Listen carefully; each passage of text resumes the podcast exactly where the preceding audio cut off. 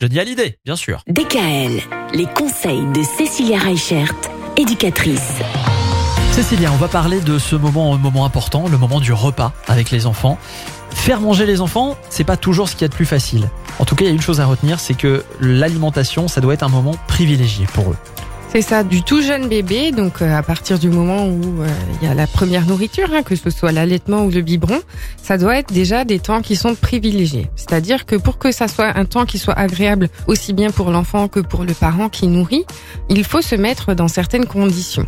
Et c'est sûr que euh, bah, à partir du moment où on est déjà dans un climat, dans un environnement qui est propice à l'alimentation, bah forcément l'alimentation va aussi mieux se passer. Et ça veut dire quoi un environnement propice à l'alimentation, par exemple, euh, ben, dès le plus jeune âge C'est-à-dire que quand on allait, il faut vraiment se retrouver dans un endroit en version cocooning C'est ça, en version euh, duel avec son enfant, plutôt que d'avoir euh, la télé allumée à côté, avec euh, le volume à fond, des choses comme ça. Pareil pour le jeune enfant, en fait, qui commence à être autonome dans son alimentation.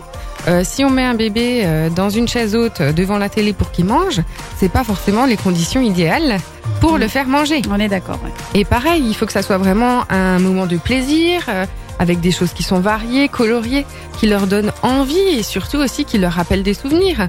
Moi, par exemple, j'ai une de mes filles, elle adore juste l'odeur de la purée fait maison. Donc c'est quelque chose qui est aussi bien au niveau sensoriel que au niveau émotionnel. Mhm. L'alimentation, c'est pas juste se nourrir pour manger et pour grandir. Ça doit être aussi un moment de partage et un moment de plaisir. Alors les souvenirs, ça c'est effectivement plutôt pour les enfants déjà un peu plus grands, pour les ados. On en reparlera d'ailleurs des ados mercredi, mais on va déjà commencer à s'intéresser demain à l'alimentation du, du petit enfant. C'est ça, des 3-6 ans.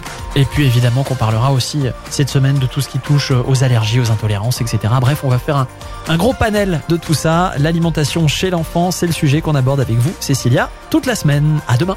Retrouvez l'ensemble des conseils de DKL sur notre site internet et l'ensemble des plateformes de podcast.